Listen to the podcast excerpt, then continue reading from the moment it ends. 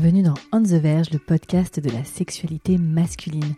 Pour ce nouvel épisode, je vous propose de rencontrer Réhouben, qui a hum, beaucoup de choses à vous raconter, notamment une période très compliquée de sa vie où il est tombé euh, dans le chemsex. Donc euh, je préfère vous avertir, c'est un épisode qui n'est pas facile à entendre. Je vous invite à lire euh, les trigger warnings qui accompagnent cet épisode. J'espère que vous passerez un aussi bon moment que moi à rencontrer Réhouben, qui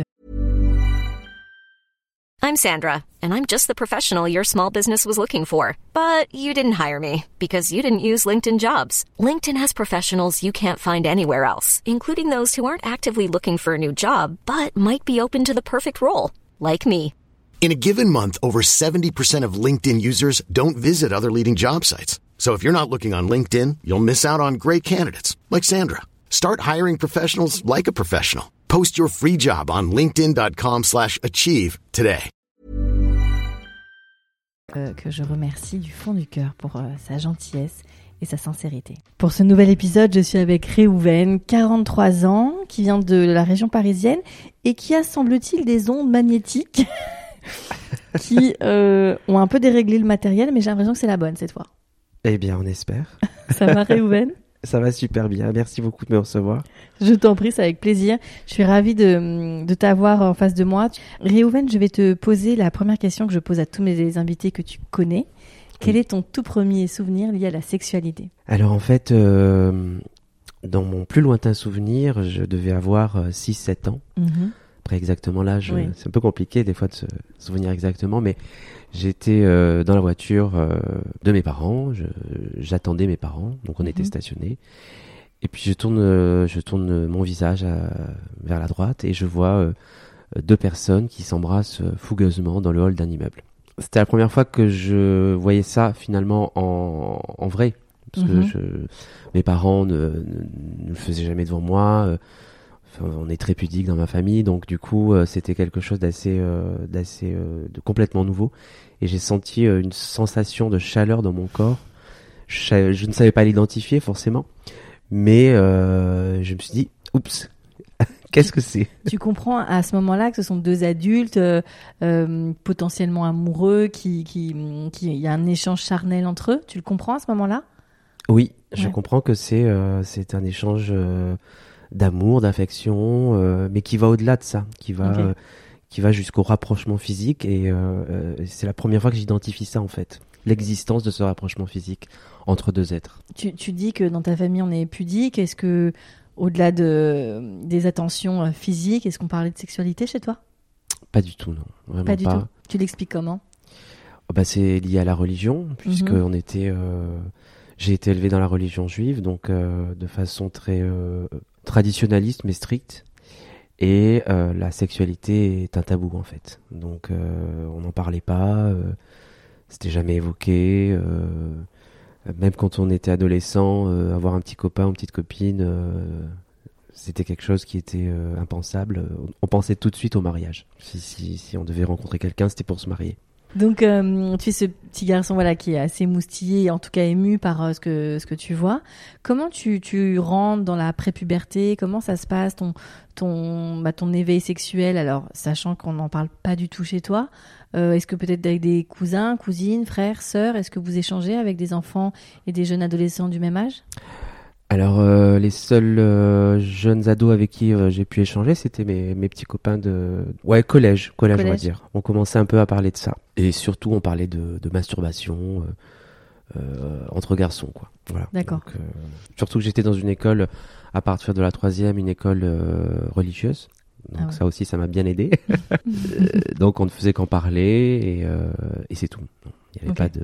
Et comment toi tu commences à apprivoiser ton corps qui change? Comment se passe l'adolescence? Comment se passent tous ces changements euh, qui sont des bouleversements quand tu as 11, 12, 13, 14 ans? Bah, j'ai eu une puberté qui est euh, qui s'est révélée très tôt chez moi. Mhm. Euh, donc j'ai commencé à avoir des poils, euh, bon bref, la La to- totale. le package. et très rapidement, j'ai très vite compris ce qu'était la, la masturbation. Donc, Tu t'en rappelles à peu près comment ça arrive dans ton, dans ton quotidien, dans ta vie? Ouais, je me souviens que ça commençait ce qu'on appelle par des pollutions nocturnes. Ouais. Et Donc c'est euh, des éjaculations que tu maîtrises pas du tout dans la nuit. Voilà. Donc, le matin, je me levais, je fais, euh, qu'est-ce que c'est euh Et puis, euh, puis rapidement, j'ai, j'ai, j'ai, j'ai essayé tout seul, en fait. euh, Mhm. Surtout qu'à l'époque, on n'avait pas de, pas de, pas d'internet, pas de, pas de. Oui, t'as pas de, de- accès à tous les voilà, supports. pas de visuel, euh, rien pour, euh, pour exciter le mental. Alors comment ça se passe? C'est dans ta tête? Tu... Ou c'est très mécanique? Comment tu fais? C'est ouais, c'est physique et mécanique. Ok. Et à ce moment-là, dans l'adolescence, euh, tu regardes les filles? Comment tu... Alors euh, très rapidement, j'avais beaucoup de copines, Mhm. filles. Et puis, euh, puis à un moment donné, forcément, euh, j'ai commencé à regarder les garçons. Et tu comprends à ce moment-là ce qui se passe pour toi? Est-ce qu'on en avait, t'en avais déjà entendu parler dans ton éducation? Autour de toi, au, au lycée, au collège Euh, sincèrement, très peu. Sincèrement, on parlait pas d'homosexualité euh, de- au collège. C'était euh, forcément interdit, hein, puisque c'était école religieuse. Dans la dans dans, dans, ma re- famille, un petit peu, ça pouvait parfois quand euh, un acteur passait à la télé. Mais dans euh, quel genre de termes C'était quelque chose de d'accepter, de rejeter C- Comment est la et pour pour les gens qui ne savent pas, comment est la religion euh, juive par rapport à l'homosexualité? La religion juive, en fait, hum, interdit complètement l'homosexualité, surtout dans les milieux très pratiquants. C'est quelque chose qui est très rejeté.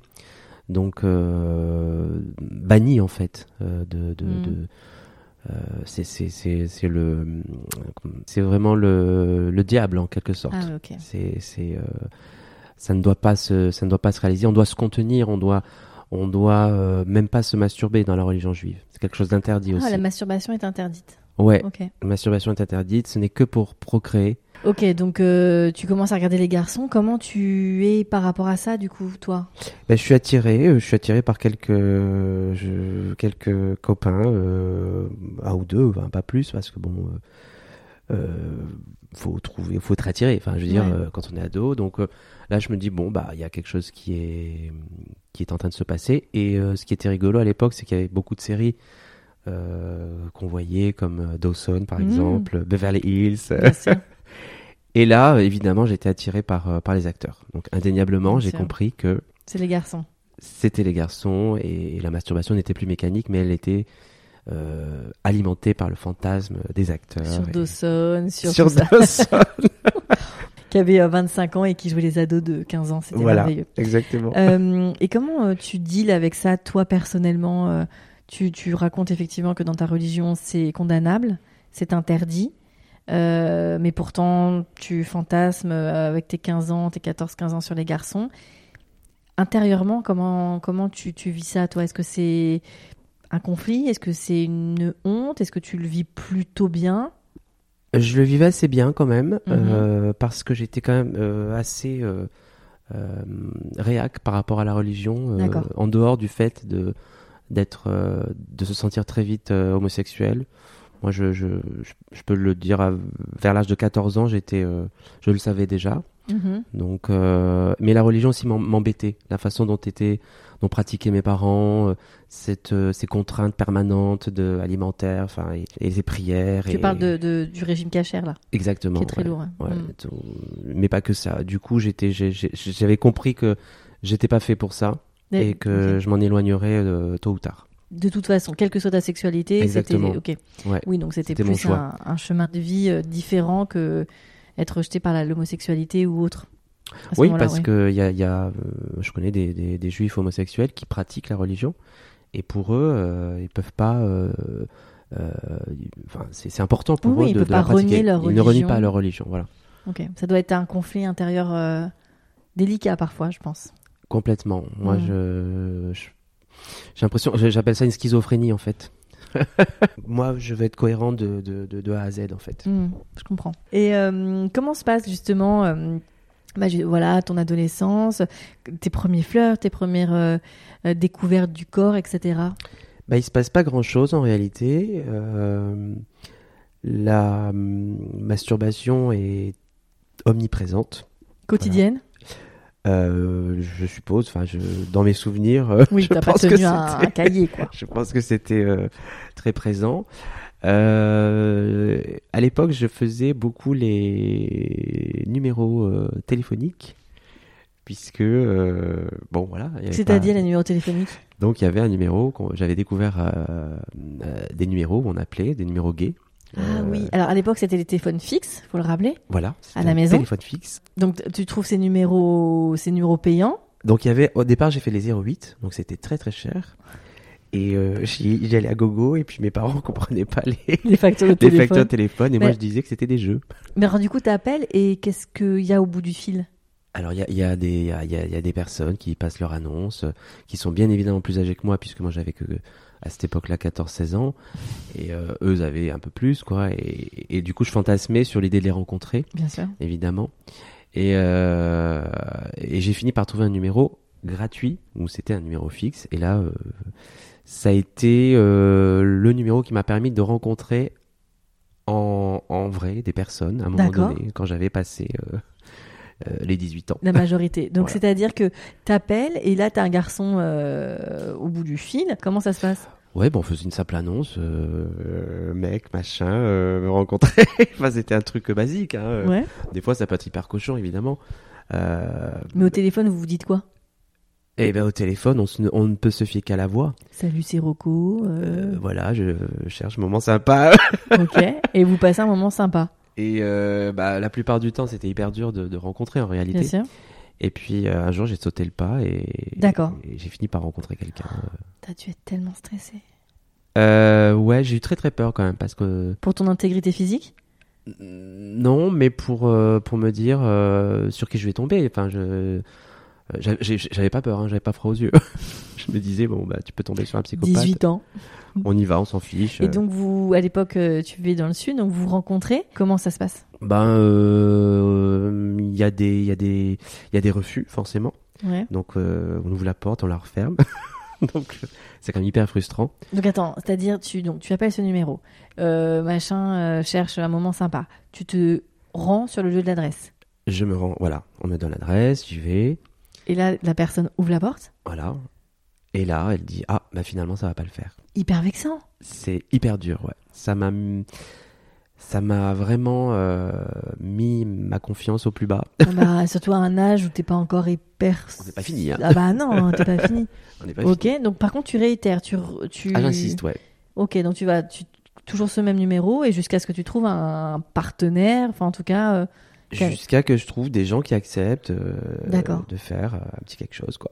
Et alors, t'avais déjà embrassé quelqu'un à ce moment-là? Euh, bah, c'est arrivé la première fois par ce biais-là, donc je me souviens très très bien de la première fois. Et donc elle est comment cette première fois? Elle est lunaire, Bah, Déjà tu connais pas la personne. elle est très rapide, elle est très spéciale. Donc on ouvre la porte cette fois. voilà. Et qu'est-ce qui va se passer ce, ce- Cet homme, donc tu te rappelles quel âge il a à peu près? Je me souviens qu'il était un peu blond. Euh, ça va pas durer longtemps à mon avis. hein. Ouais. Mais il a été sympa parce qu'il a essuyé les plâtres pour tous les autres. Donc vous vous embrassez? Ouais, il devait y avoir ça. Et, et, et vous commencez un rapport sexuel? Un petit rapport sexuel, c'était euh, Oui, histoire de. voilà une sucette, comme on dit. Ok. Et là, t'es en, confirmé dans ton homosexualité? Ah oui, oui, oui, complètement. complètement? Oui, oui, oui. Les Oui. filles n'ont jamais été une option pour toi? Jamais, euh, sexuellement jamais. J'ai eu des sentiments pour euh, deux femmes, deux jeunes femmes. Mhm. C'était amoureux, mais euh, quand je devais imaginer euh, passer à l'acte sexuel, je, je- je- j'étais complètement bloqué, je j'avais pas envie en fait. D'accord. Par ce biais donc de petites annonces, voilà, tu commences à rentrer dans ta vie sexuelle active. T'as 18 ans passés. Oui. Comment après tu deals euh, avec ça? Est-ce que hum, tu commences à te dire que tu vas peut-être essayer de rencontrer des hommes par un biais plus, on va dire, conventionnel? Bah, à l'époque, ça, ça restait toujours euh, compliqué parce que euh, j'avais des parents hyper. euh, Tu vivais encore à la maison? je vivais encore chez eux. C'était, ils faisaient attention à mes entrées, mes sorties. Quand je rentrais tard, une fois mon père m'attendait en haut de l'escalier parce qu'on avait une grande maison et euh, à n'importe quelle heure euh, à laquelle je rentrais, il était là quoi. et des fois, il appelait. Ah où ouais. es-tu Où es-tu? Où es-tu? Donc c'était euh, c'était très difficile avant que je quitte euh, La maison, la maison de, de vraiment vivre une vie euh, libre et de rencontrer des gens librement dans un bar, dans une boîte. Et tu parlais justement de tes parents et de cette religion où effectivement quand tu envisages quelqu'un c'est pour se marier. Est-ce que tes parents te parlaient de mariage par exemple pour toi? Euh, oui, oui, un peu, un peu, pas. et comment- Ils espéraient, non, non, si, Ouais. si, ils espéraient, évidemment, ils espéraient. Ils ont essayé de me marier avec une, une ou deux personnes. Mais à chaque fois, j'ai, vite détourné le. Tu te rends compte euh, qu'aujourd'hui, entendre ça en 2021, c'est incroyable de se dire ça, que les parents ont, ont essayé de te faire euh, te présenter de nana pour que tu te maries, tu vois, ça, ça ah paraît oui, oui, fou, quoi. ça, ça allait jusque-là. C'est vrai que moi, je le raconte Bah oui, parce que naturellement. c'est normal, parce que c'est ton héritage aussi familial, tu vois, et ton, ton éducation. Et tes parents n'ont pas vu à ce moment-là du tout que tu préférais les garçons? Euh, je pense pas. Je pense qu'ils ou alors ils étaient dans un déni total, ou alors, euh, Mm. enfin, j'étais pas, euh, j'étais assez introverti, j'étais pas très, euh, j'étais dans ma bulle, euh, donc T'étais euh, très discret sur tes rencontres j'étais très discret, ouais, ouais. Donc euh, ça pouvait être compliqué pour l'imaginer. Donc, bon, bah, tu, voilà, tu, tu passes du temps au téléphone, tout ça, tout ça. Un peu trop. tu, tu arrives à quantifier combien de partenaires t'as rencontré avec ce, ce téléphone Ouf. Je- je- honnêtement, je sais pas. Je sais qu'il y a eu des phases où je pouvais en voir trois par nuit. Je sortais la nuit, donc Ah ouais. T'as rentabilisé. des euh, fois oui, j'enchaînais comme Et, ça. et du coup, donc, t'as eu ta, ta première relation sexuelle euh, via comme ça une, euh, une rencontre euh, rapide, fugace. Est-ce que tu t'en rappelles? Je me rappelle de quelqu'un effectivement euh, avec qui euh, je m'entendais très bien. Ça c'est très bien. Il était un peu plus âgé que moi Mhm. et euh, on s'est revu plusieurs fois. euh, euh, J'étais encore chez mes parents, mais euh, mais j'avais réussi quand même à développer une espèce de relation avec lui euh, Un peu, un peu plus Euh, intime. plus aboutie. Ouais. C'est ce que j'allais te demander justement. Effectivement, tu as, réussi quand même à avoir des, voilà, des relations un petit peu plus que du nuit, ou en tout cas euh, essayer voilà, de construire une- un petit quelque chose, même si évidemment tu n'allais pas le présenter à tes parents, que tu avais voilà, réussi à, à nourrir une forme d'attachement avec ses partenaires?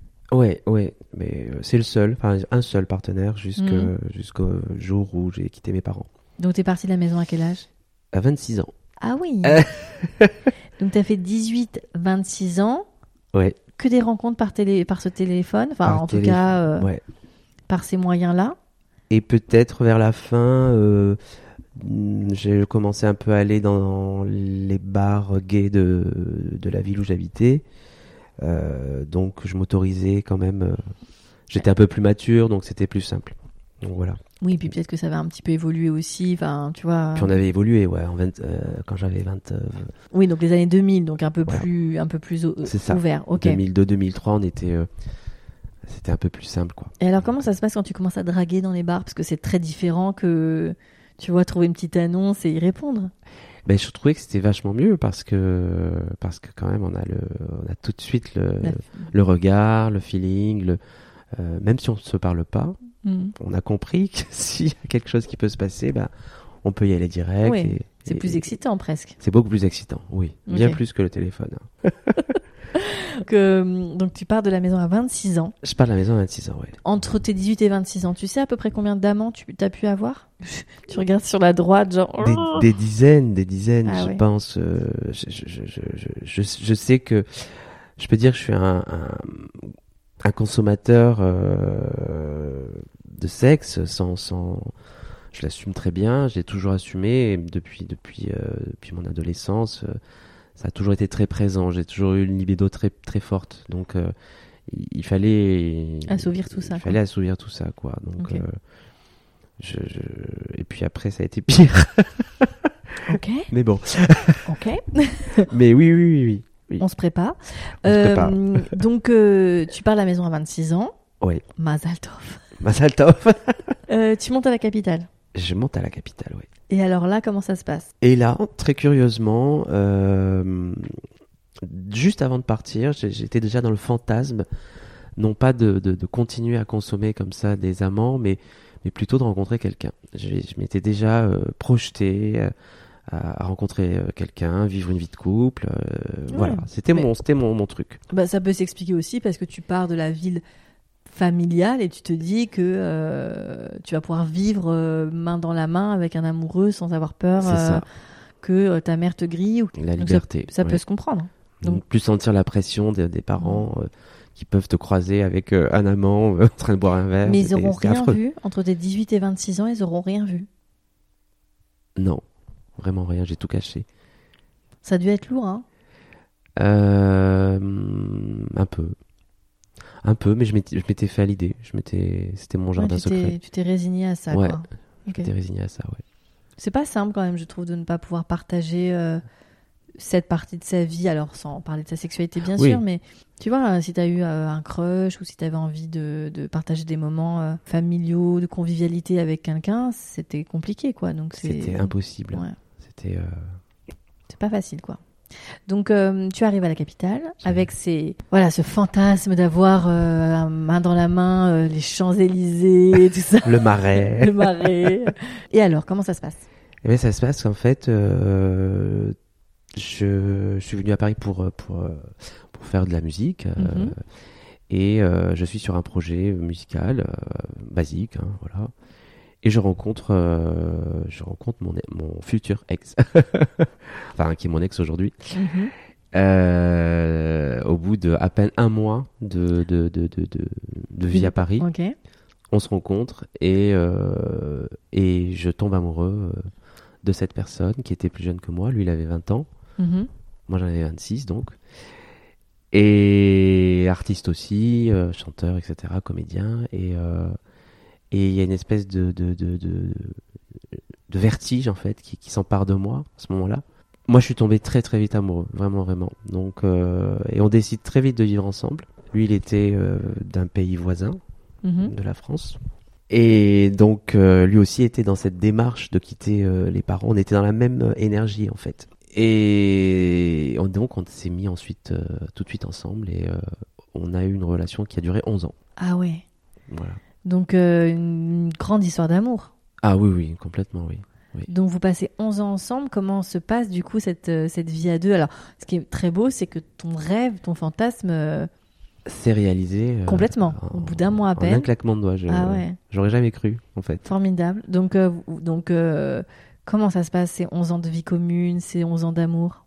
Ben, ça se passe, ça se passe d'une manière très fusionnelle. On était hyper fusionnels. On faisait tout ensemble. Mhm. ce qui a peut-être pas été la meilleure des choses. Surtout deux artistes, deux égaux. voilà. Pas facile, C'était euh, c'était un peu jours. compliqué. On avait une sexualité très forte. euh, Tous les deux Oui, oui, oui, tous les deux. euh, mais qui euh, je m'en suis pas rendu compte tout de suite, mais qui, qui avait toujours la même couleur en fait. C'était toujours pareil en fait.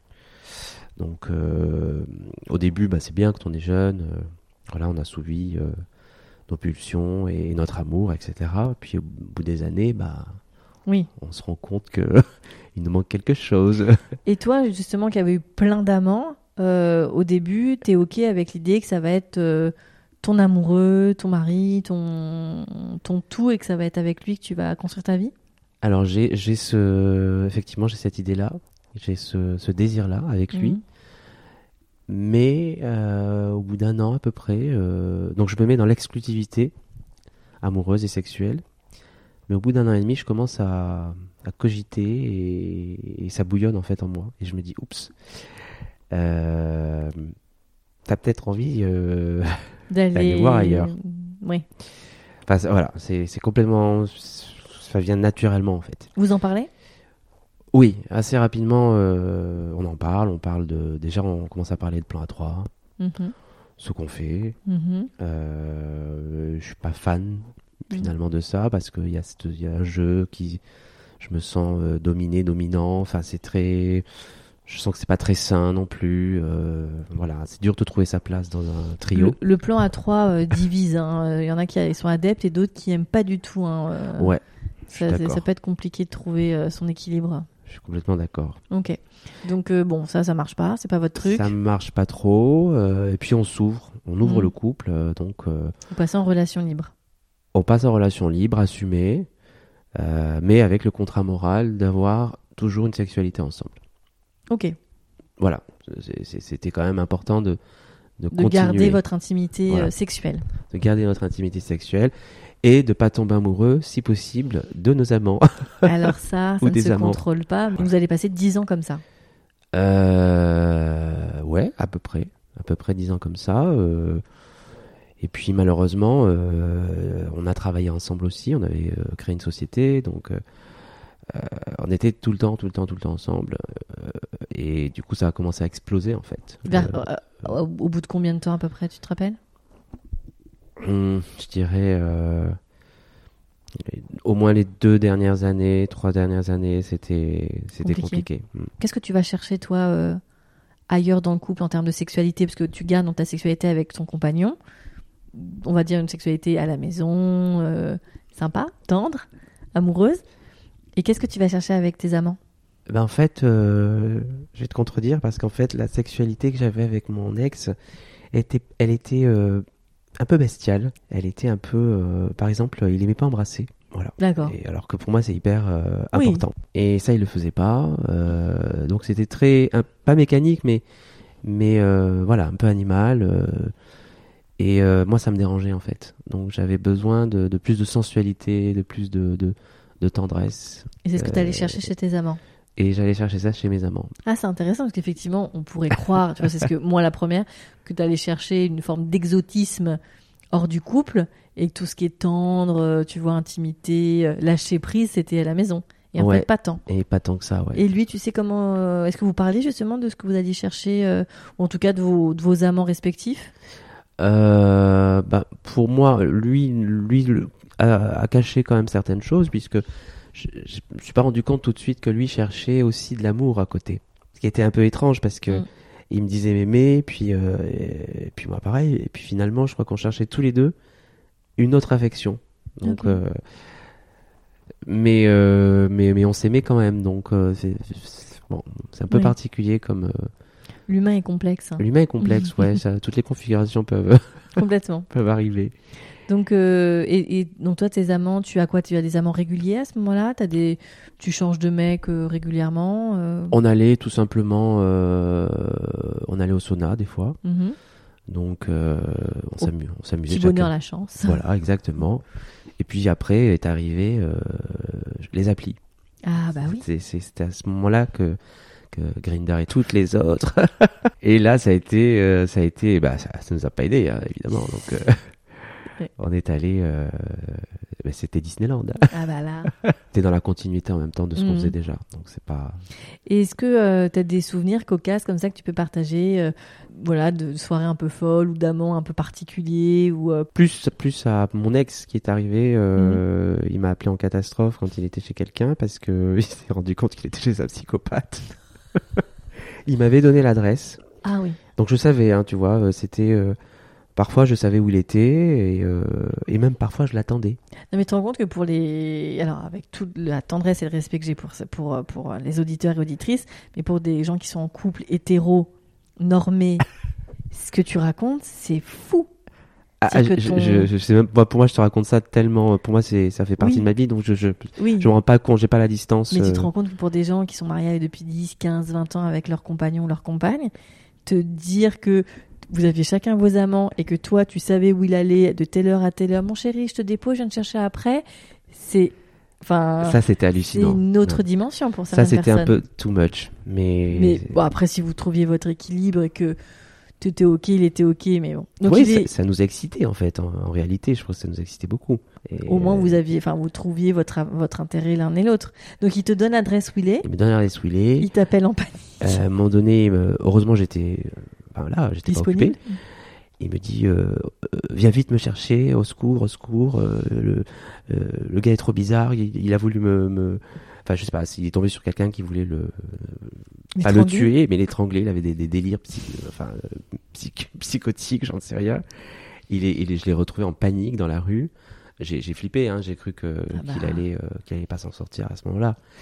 Mais l'anecdote cocasse qui me vient Mhm. plutôt, c'est plutôt rigolote.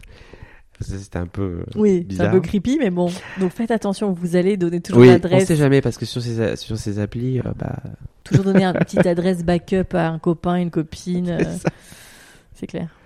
Non, une fois, je suis allé voir un, quelqu'un, donc euh, je me souviens très bien. Donc je préviens euh, mon ex et tout. Je vais, je m'amuse, etc. Il me dit, mon ex, il me dit, euh, non, c'est après qu'il me le dit.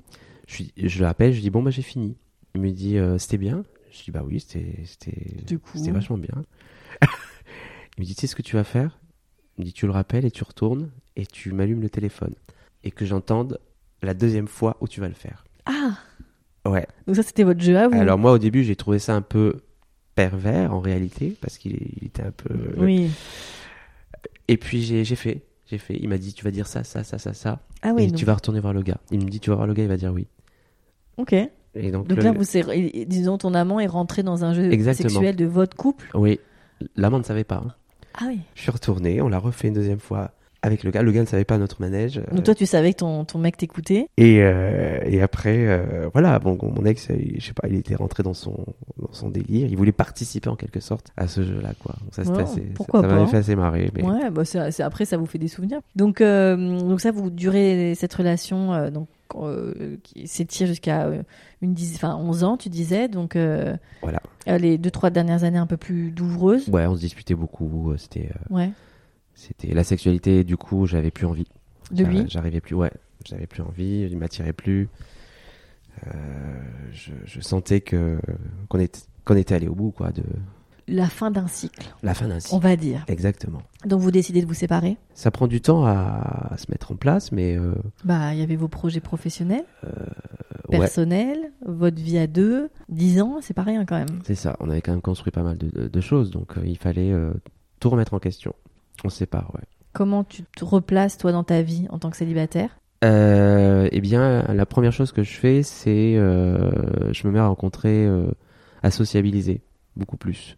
D'accord. Parce que euh, je me suis rendu compte que j'avais pas tant d'amis que ça, et que les amis qu'on avait, c'était ensemble en fait. Et lui ouais. était un peu dominant là-dessus. Oui. C'est lui qui décidait si on allait voir un tel ou un tel. S'il avait pas envie, ben on n'allait pas. Alors que moi j'avais peut-être envie. Enfin, du coup c'était quand même hyper. euh, Il avait l'ascendant sur toi? Ouais, ouais. Ah, ça c'est classique hein, en réalité. C'est classique, c'est-à-dire? Ça, ça peut arriver d'avoir des couples où Ah il oui, y a euh, souvent voilà, euh, quelqu'un qui a une qui personnalité est un peut-être un- dominant, un dominé, voilà. Donc, euh, Et dans votre sexualité, c'était la même chose? Eh bien en fait, non, c'était Mhm. l'inverse. C'est toi qui dominais dans votre sexualité? Bah je dominais, Mhm. mais euh, mon psy me dit que des fois euh, ça peut être le passif qui domine, le Ah ouais? passif qui dirige. Bien sûr. Bah, tu Donc sais, du coup, je sais plus aujourd'hui où je me situer là-dessus. tu sais, c'est euh, j'ai interviewé euh, Alexandre Contard qui est euh, maître et qui a une soumise.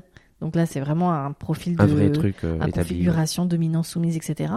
Et lui te disait que, alors, eux, ils sont hétérosexuels, hein, mais c'est pas forcément de genre. Mais pour lui, en tant que maître, c'est le soumis qui- ou la soumise qui domine. Donner son ce cadeau d'approbation, de, de se faire gérer par l'autre, etc. C'est ça la vraie domination pour lui. Mm, mm. Mais euh, c'est mais c'est intéressant ce que dit ton psy. Ça, ça pousse à la réflexion. Complètement, ouais. Et je pense qu'il avait raison quelque part. Il était, euh, Mhm. il était dominant aussi, même dans sa sexualité. Parce que même c'est pas parce qu'effectivement tu domines l'acte dans le pénétrant pénétré que euh, c'est toi forcément qui domine au lit. Intéressant. Exactement. Intéressant. Euh, ok, donc euh, tu te retrouves donc célibataire, tu resociabilises parce qu'effectivement tu te rends compte que peut-être qu'effectivement amicalement vous aviez pas Ouais. forcément, enfin toi t'avais pas tissé en tout cas des, des trucs très solides, enfin des amitiés très solides. Et à moi en plus. Et puis à toi, voilà, perso. à toi, oui, bien sûr. Euh, bah oui, c'est vrai qu'en plus tu arrives à 26 ans, au bout d'un mois tu le rencontres, toute ta vie sociale tournée autour Tout a été de, créé autour de lui, ouais. de Autour votre de nous. couple, quoi, bien Ouais, sûr. Exactement. Ça, ça, ça, ça s'entend. Euh, comment ça se passe alors du coup euh, Tu as donc euh, 37, C'est ça. donc euh, Exactement. Ouais. la petite quarantaine qui 38 arrive. ans, la petite crise qui va La pas petite tarder. quarantaine qui va arriver. Et donc com- comment euh, comment tu vis euh, comment tu vis à ce moment-là ta, ta sexualité? Et ben en fait, euh, donc je rencontre euh, tout un tas de, de personnes dont, dont- dont j'ai gardé aujourd'hui des euh, mes meilleurs amis, Ah, donc, chouette. qui sont encore là aujourd'hui, et qui m'ont qui m'ont accompagné dans ce ce nouveau cycle. Mhm. Et là, j'ai ma ma boîte à fantasmes qui explose en fait. Mhm. Et comme par exemple euh, faire des faire des partouzes, euh, euh, aller à tel, tel- à- dans un endroit euh, où je n'étais pas encore été, euh, aller pardon, je sais pas comment pas encore Où allé, oui, très n'étais pas bien. encore allé. Oui, très bien, très bien. C'est Euh, que tu t'autorisais pas avec euh, ton, compagn- ton ex-compagnon Ou c'est que c'était pas le moment? Je m'autorisais pas euh, Mhm. parce que parce que parce que je savais qu'il allait me poser des questions, qu'il allait être très euh, euh, regardant sur euh, sur ce que je pouvais faire, euh, euh, scruter en tout cas. Et t'avais pas envie d'expliquer Non. Donc euh, c'était assez basique quand même. Hein. C'était sauna ou pas sauna. Mhm. Et des fois je cachais. Quand j'allais voir quelqu'un, parfois je lui ai caché. Et je m'en voulais en plus. Donc euh, donc là c'était la liberté totale que je voulais euh, goûter. Mhm. C'est intéressant parce que quand tu parles de ton ex-compagnon, je trouve que t'emploies un champ lexical euh, d'un homme qui a de l'emprise sur toi. Euh, oui, oui. Mais une vraie emprise, tu vois pas qu'une euh, un couple un couple amoureux, tu sens que c'est un homme qui a un peu été border dans la façon dont il Mhm. gérait euh, ta psychologie et je ne doute pas euh, qu'il y avait beaucoup d'amour entre vous mais voilà, tu sens que c'était quand même limite. C'était limite, ouais, complètement. Et puis, bon, il y a eu des, des moments très difficiles où il était verbalement très difficile et il pouvait le faire en public. donc, Violent euh, Humiliant Humiliant, ouais, Mhm. rabaissant, humiliant. euh, voilà. Il m'a jamais, il m'a jamais euh, violenté, hein, quoi que ce soit, mais il pouvait casser de la vaisselle. euh. Ça a été une relation très, très, très euh, martienne, hein, j'ai envie de dire, dans le feu, vois, dans tous les sens du terme. Donc, Oui. et, et moi, j'étais accro à ça malgré tout. Mais euh, il a fallu du temps pour que je comprenne qu'il fallait que je me dégage de ça. Et aujourd'hui, alors, je remercie le ciel Mhm. d'être celui que je suis. Oui, ça t'a sûrement apporté aussi Oui, d'autres choses mais effectivement c'était pas euh, viable euh, trop longtemps. Exactement. Ok, donc euh, tu vis un peu tes fantasmes, donc euh, les partous, donc euh, pareil, tu rentres dans ce cercle, j'allais dire fermé, pas tant, C'est pas si fermé que ça. plutôt open. Plutôt open. Qu'est-ce que tu vas explorer d'autre? Eh ben, en fait, euh, les, les- tout ce qui est aussi euh, festivement, euh, les- les- le clubbing aussi que je connaissais pas, Mhm. parce qu'on n'y allait pas euh, ensemble, il aimait pas trop. Donc les boîtes de nuit gays. boîte de nuit gay, et puis euh, et puis très rapidement euh, les drogues, les Ouais. drogues euh, festives. Ça, bon, euh, j'en ai pas vraiment abusé. hein, tout ce qui est euh, bon pour faire la fête, voilà, c'est ça a été quelques fois, pas tout beaucoup. ce qui est ecstasy, coke, tout ça. Exactement, voilà. Donc euh, Alors évidemment, hein, la drogue c'est mal. hein. la drogue c'est mal. Bon. Mais ça c'était important, blague à part, tu voulais vraiment en parler de tout Alors ça. ouais, pas, for- pas pas des drogues festives parce que je crois que tout le monde sait euh, qu'Anexta ou coke, enfin voilà, ça c'est un sujet qui est quand même assez connu, Oui. je dirais. Et puis c'est propre à chacun et c'est une consommation euh, qui est effectivement, enfin comme tu dis, festive. Donc par définition, elle est euh, euh, ponctuelle. euh, Elle est et contextuelle. puis, voilà, elle est contextuelle, exactement. Elle est contextuelle. et pas- euh, Enfin, pour moi, elle n'a- pas été addictive, en tout cas, même si à un moment donné, c'était Oui. euh, facile d'y aller, puis je- je- ça me permettait d'oublier, etc., les douleurs. Mais celle qui pose problème aujourd'hui, qui qu'on retrouve énormément dans la communauté gay et, euh, et, et encore sur les applis aujourd'hui, c'est euh, c'est le drogue de synthèse comme euh, comme la, ce qu'on appelle la 3-MMC. Donc c'est ce qu'on appelle une catinone, c'est euh, recréé en fait. Et euh, c'est une drogue euh, qui est très très répandue aujourd'hui et dans laquelle je suis tombé très rapidement après ma rupture. Je, moi je savais pas, hein, j'étais vraiment ignare, je connaissais rien. Et quand on quand on arrive dans un chez, quelqu'un où il y a une assiette avec sans blaguer, hein, l'assiette remplie de poudre blanche, on se dit Mhm. waouh, euh, soit il est milliardaire, soit Soit il aime beaucoup la farine. soit je sais pas ce que c'est. On va faire un gâteau. Et donc moi j'y suis allé naïvement. hein. Donc ça, euh, c'est pas de la cocaïne, ce que tu dis. Non, c'est pas de la cocaïne. Ah, c'est ça. c'est- une, euh, c'est une, euh, euh, c'est comme une sorte de méthamphétamine euh, en réalité. Ok. Et donc ça se sniffe aussi. Ça se sniffe et ça, peut se prendre de plusieurs façons. Ça peut se mettre en parachute, ça peut s'injecter. Donc au début, euh, bah, j'ai, sniffé et c'est, vrai que le problème de cette drogue, c'est qu'elle coupe la faim, coupe l'appétit. Elle, euh, elle donne envie de sexe pendant des heures. Euh, Donc elle agit sur la libido. donc euh, tu, tu penses qu'à ça, t'es, t'es omnubilé par ça. Ok. Donc, les, les- ça peut durer des heures où les, où les mecs vont sur les applis, se mettent à chercher d'autres mecs et, et sniffent, et, et puis, puis ça peut durer des jours même. Mais tu t'épuises. Il y a un épuisement qui, euh, qui arrive au bout d'un moment, forcément. Bah, si tu manges pas et que tu penses qu'à ça, je veux dire, ton cerveau, il peut, il peut pas au bout d'un moment. Le cerveau ne peut pas, effectivement. À un moment donné, ça, peut, ça bug. Ça bug forcément. C'est-à-dire que soit tu deviens euh, affalé sur ton canapé et le et t'es quand même toujours dans cette idée de vouloir avoir une sexualité euh, débridée en plus parce que ce produit-là malheureusement euh, ouvre ouvre c'est ce qu'on appelle le chemsex. Le chemsex, Voilà. c'est ça dont tu voulais C'est le parler. chemsex. Donc Ah, le, le, le sexe, alors pour euh, chemistry, donc Chemistry. sexe, ok, donc le, sexe sous chimie quoi. C'est ça. Enfin, le sexe- oui c'est ça. Ça existe d'avant en fait. Hein. Euh, les gays ont toujours consommé euh, euh, une partie, en tout cas la communauté consommait avant de la, de la cocaïne ou, ou, ou de la MDMA et avait des, des relations sexuelles Oui, plus intense, euh, plus, plus intenses. plus- Mais ce produit-là, en tout cas particulièrement aujourd'hui, est, est- est- C'est très, très dangereux. très répandu et très dangereux. Euh, surtout qu'une partie des consommateurs l'injectent. Donc avec la seringue. avec la seringue. Euh, donc je, je vais être honnête, je l'ai fait. T'as vu ma tête parce que ça me dégoûte. Mais, mais, me- mais, mais je comprends, honnêtement, je comprends. Mais en fait, après, on passe à un stade, euh, Ah bah, psychologiquement, hein. tout, tout, tout, tout participe à l'excitation. Y compris la piqûre, y compris le, Bien sûr. tout ça fait partie du rituel, du truc. Euh, Et en termes d'addiction, parce que je sais qu'il y a des drogues plus addictives Tout que d'autres, elle, elle se situe où? Alors, j'ai- vu des tableaux où elle était pas forcément euh, au très haut placée, euh, elle Mm. était euh, plutôt dans la partie basse. Parce que je sais que par exemple le crack, Ah oui, ça c'est par si contre. tu prends une fois, genre c'est Oui. finitos quoi. Voilà. ça, c'est bien en dessous quand même. Ça c'est dramatique, enfin tout est dramatique, hein, mais ok. le crack, donc- ouais, c'est. Donc là, est en dessous, c'est-à-dire tu peux essayer, mais il ne faut pas le faire, Oui, euh, sans être forcément tout de suite addictif. c'est ça. Après, ça dépend des. Chacun est très différent par rapport à ça. hein. Ce, euh, ce qui est euh, fort avec cette, euh, ce produit, c'est le craving. C'est-à-dire, euh, c'est l'envie immédiate de reconsommer. Ah ouais. C'est-à-dire qu'on a tout de suite envie de reprendre. Mais Oui. ça n'ouvre pas quand même une addiction, euh, on va dire, sur un long terme. Oui, après que si tu comme Pas tu comme disais. le crack en tout cas. Après, comme tu disais, si le sexe est incroyable et très fort, que tu arrives à le consommer, que tu arrives à le, tu vois, à l'apprécier, bah du coup, tu as envie de recommencer tout de suite. C'est c'est ça qui peut être dangereux euh, avec ce produit. Après, c'est ce qu'on appelle un psychoactif, c'est-à-dire qu'il modifie un petit peu. euh, des fois, j'ai- eu. alors, pour être clair, j'ai consommé ce produit-là pendant à peu près euh, trois ans. Donc, j'ai, euh, il y a eu des phases, parfois, j'arrivais à, à diminuer. Mais ce produit-là me mettait dans une espèce de lâcher prise totale, de bonheur sexuel euh, que j'avais jamais connu, forcément. Mhm. Euh, après, il y a- il y, a malheureusement des inconvénients, comme par exemple, euh, ça fait pas bander. On- C'est quand même ballot. C'est quand même ballot.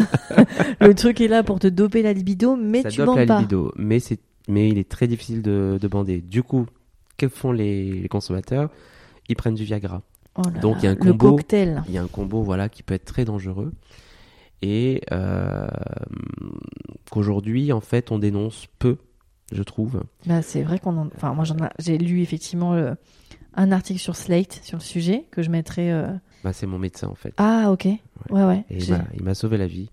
Ah oui, bah, bah, je mettrai Ah. le, le lien du, de l'article dans le- les notes qui accompagnent le podcast. Mais effectivement, il y a que là, en fait, que j'en ai entendu parler. Euh, oui, on en parle peu. On en parle peu. Il y a un Et elle bouquin qui est- sorti aussi. Elle est accessible, cette, euh, cette drogue, enfin, financièrement, et je veux dire, tu le trouves facilement? Ah bah ça s'achète sur le net, tout simplement. Oh my ça se commande en un clic. Ça arrive dans ta boîte aux lettres et c'est à peu près euh, pff, moins de 30 euros le gramme.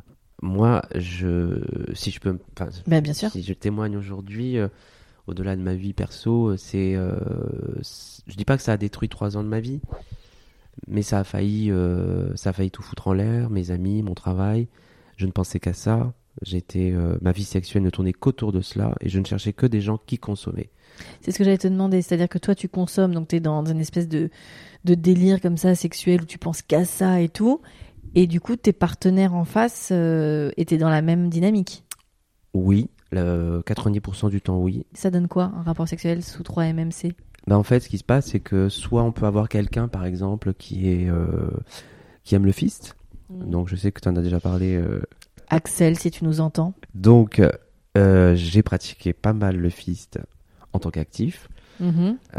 Et évidemment, le passif euh, aussi consommé. Donc, euh, chacun prenait son plaisir euh, à ce niveau-là.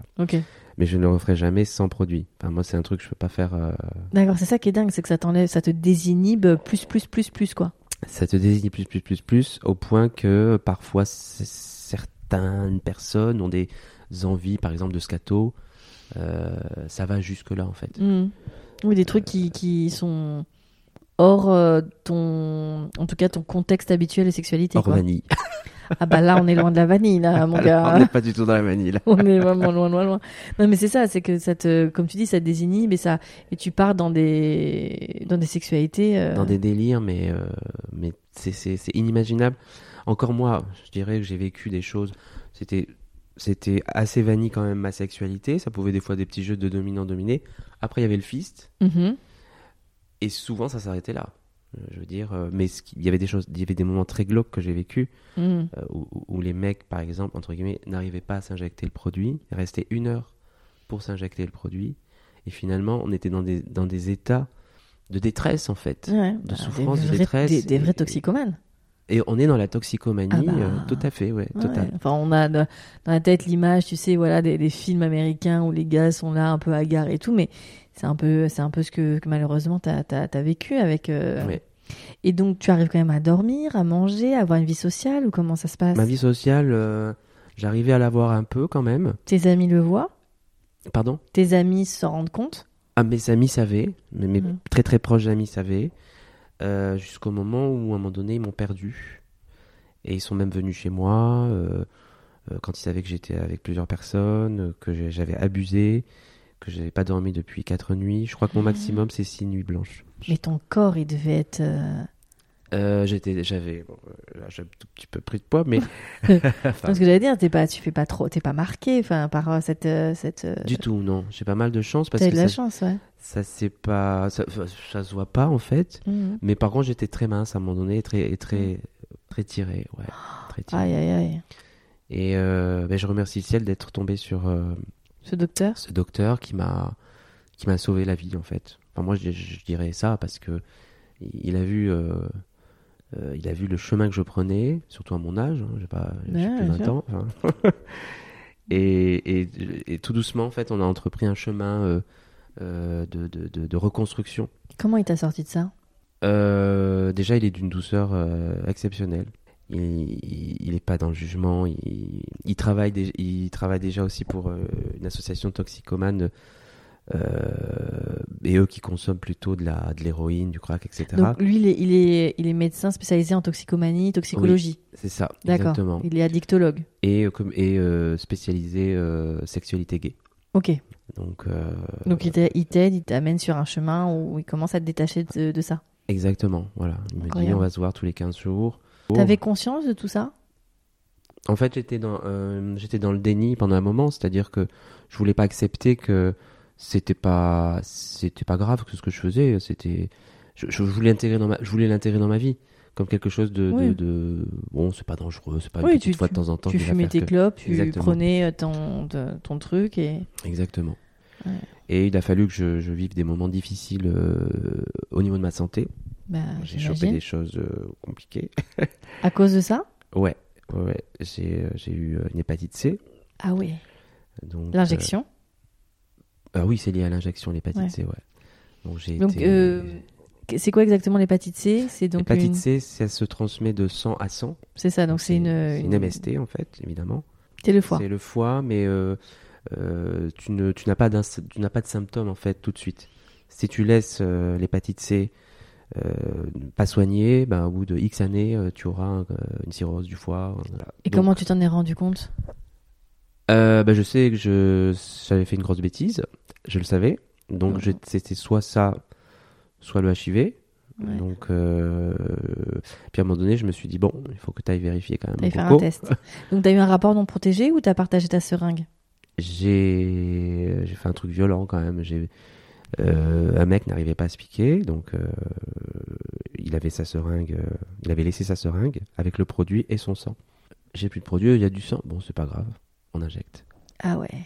Comment? penser comme ça, t'étais dans un sale état. Ah, j'étais. donc le médecin m'a dit, vous n'êtes, je sais plus comment il m'avait dit ça.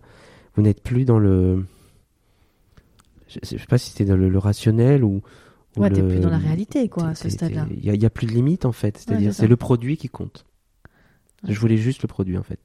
À tel point que j'en avais rien à foutre d'attraper le HIV Oui, oui. ou une hépatite C. Je Oui, parce que t'es plus en prise dans la réalité, donc tu sais même plus. Toi, tu veux juste ton shoot. euh, Exactement. D'accord. J'en étais venu là. l'hépatite C, c'est embêtant, Mais c'est. mais c'est guéri. Enfin voilà, il y a Ouais, des traitements qui existent. Les MST, euh, c'est une MST qui est pas.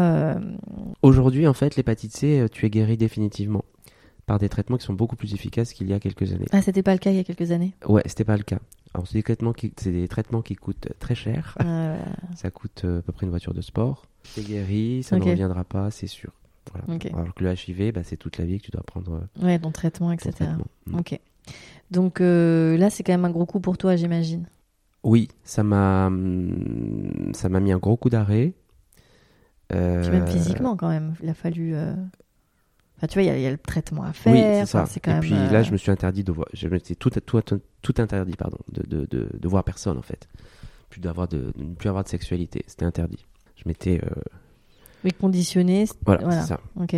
Donc là, tu te, tu fais un- ton sevrage Je fais un premier sevrage de drogue et Un de premier. sexe. de drogue et de sexe. Tu t'es mis la barre haute, hein Euh, ouais, c'était. Je, je, je sais pas, c'était comme ça. Je, j'étais, en, j'étais dans le mouvement, dans le truc. Je, je voulais pas. J'avais du mal à le quitter aussi quelque Mhm. part, ce, parce qu'en fait, ça me permettait d'oublier la réalité. Bah, J'oubliais tout.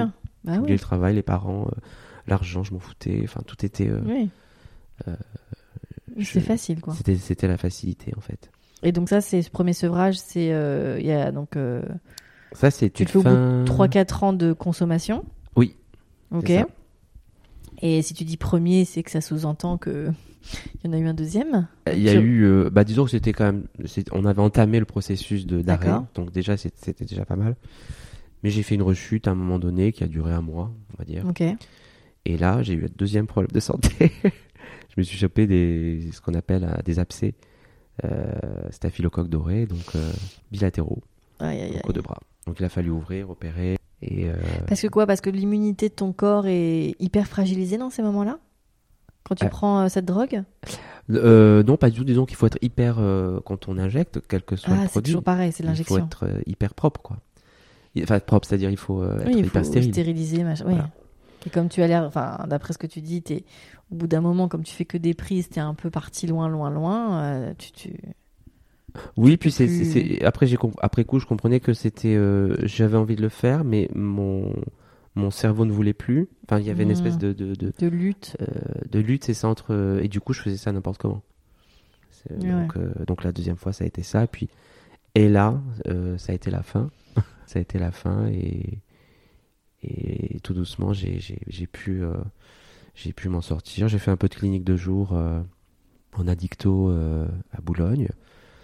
J'ai pas été hospitalisé, mais, Mais euh, t'as eu besoin un peu quand même d'un suivi. j'ai eu euh, un voilà, besoin d'un suivi. C'est là que j'ai eu le, le déclic de me dire j'accepte ton, j'accepte que tu es addict, tu as été addict, ou tu seras peut-être toujours addict à ce produit, de toute façon. Mais faut faut- l'éloigner de toi, quoi. Mais il faut plus y retoucher. Ah ouais. Tes parents étaient au courant de cette situation? Ben, euh, a priori non. hein. A priori non, mais ils ont su à un moment donné que j'étais. Ils comprenaient pas mes, mes phases de fatigue euh, à répétition. Ou quand j'ai. Forcément, quand j'avais consommé que je répondais pas pendant 2-3 jours, parce que j'étais incapable de répondre. Bah, j'imagine. Euh, quand ils appelaient, que j'ai fait allô? Ils étaient. euh, ils- vraiment, ils étaient inquiets. Ouais, ils ont été inquiets. Tu penses qu'un jour tu leur diras tout ça? Honnêtement, euh, honnêtement pas. Je pense que ça fait partie de d'un passage de ma vie que je veux garder pour moi et mes amis Oui, quand Proche, tu là. ouais. d'ici. Euh, la seule personne éventuellement qui pourrait le savoir, c'est ma sœur, qui vit au Canada. Donc euh, du coup, elle est très open et, peut-être un jour je lui en parlerai. Mais bon, Après, je, je peux que je, je te comprends, ça leur fera plus de mal que de bien de savoir ce genre de, de C'est ça. choses. Et, et euh, donc, tu es sorti de tout ça il y a combien de temps? Eh bien, en fait, euh, grosso modo, ça fait moins d'un an parce que euh, là, je suis à, on va dire, six mois euh, euh, zéro consommation. Euh, et on avait entamé le processus, c'était avant la fin de l'année, donc Mm. avant, avant fin 2000. euh, attends, avec le Covid, des fois je sais plus compter. ouais. Plus Enfin, personne. fin 2020, où j'avais commencé le. Même, même c'était couvre-feu, j'avais commencé à, à arrêter. déjà, c'était octobre, donc ça fait à peu près un an. Est-ce que c'est dur? Euh, alors, pas du tout, Mhm. vraiment pas, parce que. C'est cool de dire ça. Ah bah, c'est- bien de l'entendre, que tu vois que c'est possible et que c'est pas si dur. Oui, voilà. Si- S'il y a des gens qui, qui se- s'imaginent que ils ne pourront pas s'en passer. Parce que c'est l'enfer euh, après, non, en fait. C'est pas du tout l'enfer. Au contraire, je suis très heureux de me lever le matin, d'être en forme, de pas rater mes journées, pas rater mon samedi, mon dimanche, de voir mes amis, de, de, de, de manger. euh, D'avoir repris ton petit un micro bidon, mais vraiment léger, léger, léger. Mais en tout cas, oui. Mais il paraît que ça plaît, donc on s'en fiche. Allez, c'est bon. Euh, de rire tout le temps, de pas être dépressif, etc., etc. La liste est longue de, Mm. des avantages d'arrêter ce produit. Ouais, ouais. Donc, euh, T'es autorisé à réavoir des rencontres, etc. Oui, oui, oui, j'ai, j'ai rencontré euh, quelques personnes, pas énormément, parce que je dirais que c'est pas simple quand même, parce que euh, euh, aujourd'hui j'ai besoin de d'un, d'un vrai feeling, de, de, quelque chose qui n'est pas que sexuel. Alors je veux pas être amoureux pour pouvoir avoir une relation, mais en tout cas euh, avoir le temps de, minimum de temps pour pour matcher, pour discuter, aussi bien un peu un minimum d'intellect et euh, une accroche physique pour pouvoir avoir une relation. Sinon, bah, je, j'y arrive pas. Ouais, ce que je faisais avant, je je peux Oui, plus le tu faire, plus. même aller dans les dans les saunas, dans les paracus. je- C'est pour moi, c'est devenu impossible. Oui, t'as besoin qu'il y ait quand même un échange, euh, une Un truc, intimité, quelque ouais. chose de partagé. Quelque chose, voilà. Donc du coup, ça fait ça, ça crée des relations un peu plus rares. Exactement, Ok. exactement. Mais euh, ça me va très très bien. Plus Je- qualitatives peut-être. Oui, oui. Je, je... Donc je suis passé du de, de l'hyperconsommation à la Sélection. à la sélection. ouais, c'est ça. Exactement. Et tu es toujours sur appli? Euh, ben, j'ai remis Grinder il y a très très peu de temps Mhm.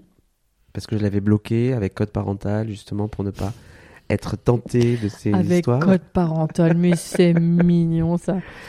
Euh, j'ai remis ça, puis je suis aussi sur euh, Facebook Rencontre. Je sais pas si. Ah oui, il paraît, ça y est, ils ont sorti leur Facebook rencontre. Voilà, donc. Ah ça c'est un euh, vrai truc de, de quadra. Hein.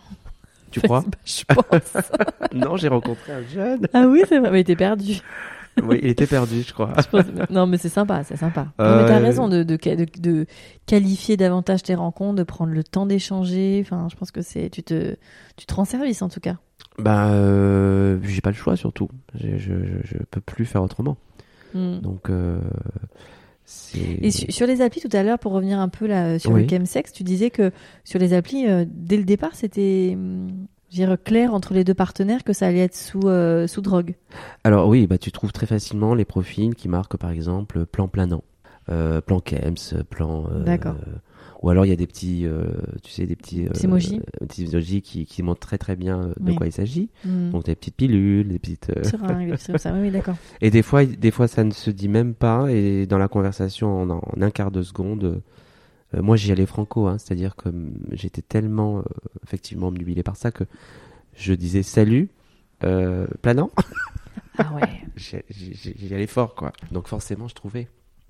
Ah oui, très rapidement. Puis comme tu dis, finalement, il y a une population quand même euh, très addict à ça et très consommatrice, donc ça devait être assez facile, quoi. Oui, c'est ça. Donc euh, aujourd'hui, euh, tes rencontres beaucoup plus qualitatives. Donc du coup, ton, le sexe, c'est comment maintenant? Bah, j'ai eu, euh, j'ai eu, j'ai eu, j'ai eu un moment en- à la fin de l'année où j'avais rencontré quelqu'un par Facebook justement.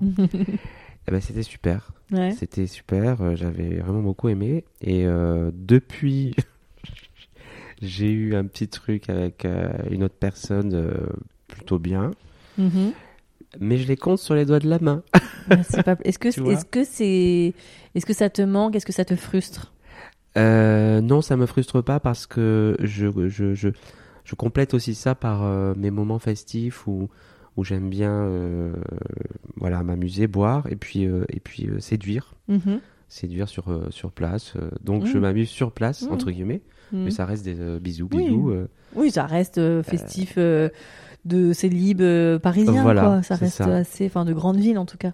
voilà, ça te, ça. tu t'amuses, quoi. Exactement. Et puis, Ok. euh, puis je, je- ça, me, ça me conforte aussi que je plais encore et que et que et que Là, t'as besoin un peu qu'on te dise que tu es beau, que tu non non pas plais. forcément mais au moins que je, je puisse avoir des accroches Oui. quoi tu vois Ouais, je comprends, je comprends. Et- C'est quoi ton genre de mec d'ailleurs? Euh, ben je sais même plus moi aujourd'hui. non, à la base, c'est vrai que je, je suis très. J'aime bien les, les mecs plutôt bruns, euh, un petit P quand même. euh, Méditerranéen? Méditerranéen, oui. euh. Et, mais j'ai euh, appris à beaucoup, beaucoup m'assouplir là-dessus. parce qu'en fait, on se fait, je trouve, des idées euh, sur le physique, euh, sur juste un physique. Alors Mhm. qu'en fait, si on, entre guillemets, on n'essaye pas, mais euh, on, ben, on, peut, on peut rater quelque chose en fait. Bien sûr. Puis il n'y a pas que le physique, enfin, ça peut Non, être aussi un, un feeling, un quelque chose quoi. Mais t'es sensible, euh, t'es sensible à quoi chez un homme? Alors moi j'adore les yeux bleus, ça c'est vrai que malheureusement euh, j'ai un faible pour Un ça. petit crush des yeux bleus. Mais en tout cas les yeux, oui, les yeux, la bouche, les Mhm. mains, Mhm. voilà. Après je m'en fiche, je cherche pas les muscles, tout ça, c'est pas du tout mon délire. euh, puis les grands aussi c'est un peu compliqué parce que bon, je suis pas très grand donc. euh, euh, et puis ce qui est rigolo aujourd'hui c'est que je remarque que j'attire pas mal les jeunes, Mhm. peut-être le côté mature qui. Ton petit côté Georges Clooney, comme Oh, tu aimes bien dire. Apparemment ça plaît bien Mais et oui, du coup ça vrai me fait c'est vrai, sourire. c'est vrai que t'as forme de visage et euh, les cheveux poivre et sel et tout, comme Georges Clooney. La forme de visage est vraiment euh, Aussi, similaire. oui. hein. C'est ça, comme C'est ça. fou, hein Ouais, La ouais. Même mâchoire, exactement. Oui, c'est peut-être ça aussi. Donc je sais que voilà, je m'en, je m'en amuse un peu et, ça- et, et- et c'est bien, c'est très bien comme ça. T'arrives à quantifier le nombre d'amants que t'as eu? Ça. Je m'en étais amusé quand j'étais plus jeune. Écoute, vraiment, je j'ai pas envie d'être, euh, on va se dire, mais il se, il se la pète de ouf le mec. et je pense que on dépasse. euh, ça peut être, ça, je peux te dire 500 comme 800 ou comme 1000. Imagine the softest sheets you've ever felt. Now imagine them getting even softer over time. That's what you'll feel with Bowl and Branch's organic cotton sheets. In a recent customer survey, 96% replied that Bowl and Branch sheets get softer with every wash. Start getting your best night's sleep in these sheets that get softer and softer for years to come. Try their sheets with a 30-night guarantee. Plus, get 15% off your first order at bowlandbranch.com. Code BUTTERY. Exclusions apply. See site for details. Peut-être 1000 c'est beaucoup, j'en sais rien. Sur, euh, sur euh, tu Oui. comptes euh, de l'âge de 18 ans à. Sur 20 ans de vie, tu fais 3. Il faut je sais pas, faut faire le calcul. hein. Des fois 3, trois mecs, ouais, par jour. On, on est sur un bon ratio quand même. Une cent- bah, plusieurs centaines en tout cas. Ouais, ouais. J'imagine. Hein. Mais t'as pas, pas, euh, fait un, pas fait un petit cahier. Ah bah non, vaut mieux pas. Non. Mais tu sais, je suis pas le seul qui, euh, qui, qui, qui, qui a ce ratio-là. Ah non, je sais, je sais. Il y a eu euh, à ce micro pas mal de d'hommes, que ce soit de la communauté gay ou pas, hein, qui ont eu effectivement euh, un nombre de partenaires euh, assez incroyable. Et d'autres pas du tout, qui ont eu un, un ou une partenaire. Et ça, c'est une question d'appréciation personnelle. Après, ça. Mm. chacun trouve son, son intérêt, son compte, tant que c'est fait avec. euh, tu vois que ça, ça, ça se passe bien et que ce soit tout en alignement, tout va bien. Euh, tu te souhaites quoi aujourd'hui, Ruben? Aujourd'hui, bah, j'aimerais bien. je me souhaite euh, de retrouver l'amour. Je dirais même pas retrouver. J'ai envie de dire de, de trouver un amour euh, euh, mature, nouveau, quelque chose que j'ai pas connu encore, Simple. simple, euh, de partage, de, de, de bienveillance, de sensualité, de douceur, voilà. Et, et je me dis même peut-être que ce que j'ai vécu avant, c'était peut-être pas de l'amour dans ma première relation. Ah, ça, c'est tu trouveras les réponses quand, quand effectivement tu auras peut-être un point de comparaison, mais en tout cas, euh, en tout cas, c'est ce qui t'a aussi construit. Donc, euh, mais c'est vrai Oui. que c'est toujours euh, ça, c'est ouais, ça c'est la grande question. Comment tu pourrais conclure cet entretien? Bah écoute, je suis, je suis, je suis partisan de de- d'explorer en fait. Euh, J'aime le côté curieux. Il faut être curieux dans la vie parce que sinon on s'ennuie. Mais je pense qu'il faut savoir euh, très rapidement poser une limite à la curiosité parce qu'elle peut nous mener dans dans quelque chose de très sombre et et finalement on se décentre totalement. Donc euh, l'idée c'est de euh, d'explorer en douceur, j'ai envie de dire, et mais quand même de rester dans la simplicité. La simplicité, c'est vraiment la chose la plus belle qui soit en fait. Je te remercie beaucoup. Merci à toi. Merci pour votre écoute et merci à Réhouben encore une fois d'être venu se livrer à ce micro. C'est toujours un plaisir euh, que d'enregistrer euh, euh, ces moments de vie et cette intimité-là qui est livrée sans tabou, sans jugement. N'hésitez pas à venir discuter sur les réseaux sociaux du podcast, mais aussi par mail. Vous avez toutes les infos dans la note qui accompagne le podcast et évidemment des étoiles un avis euh, sur iTunes sont toujours euh, super pour euh, valoriser et donner de la visibilité à ce podcast. Je vous dis à très bientôt dans un nouvel épisode de On the Verge.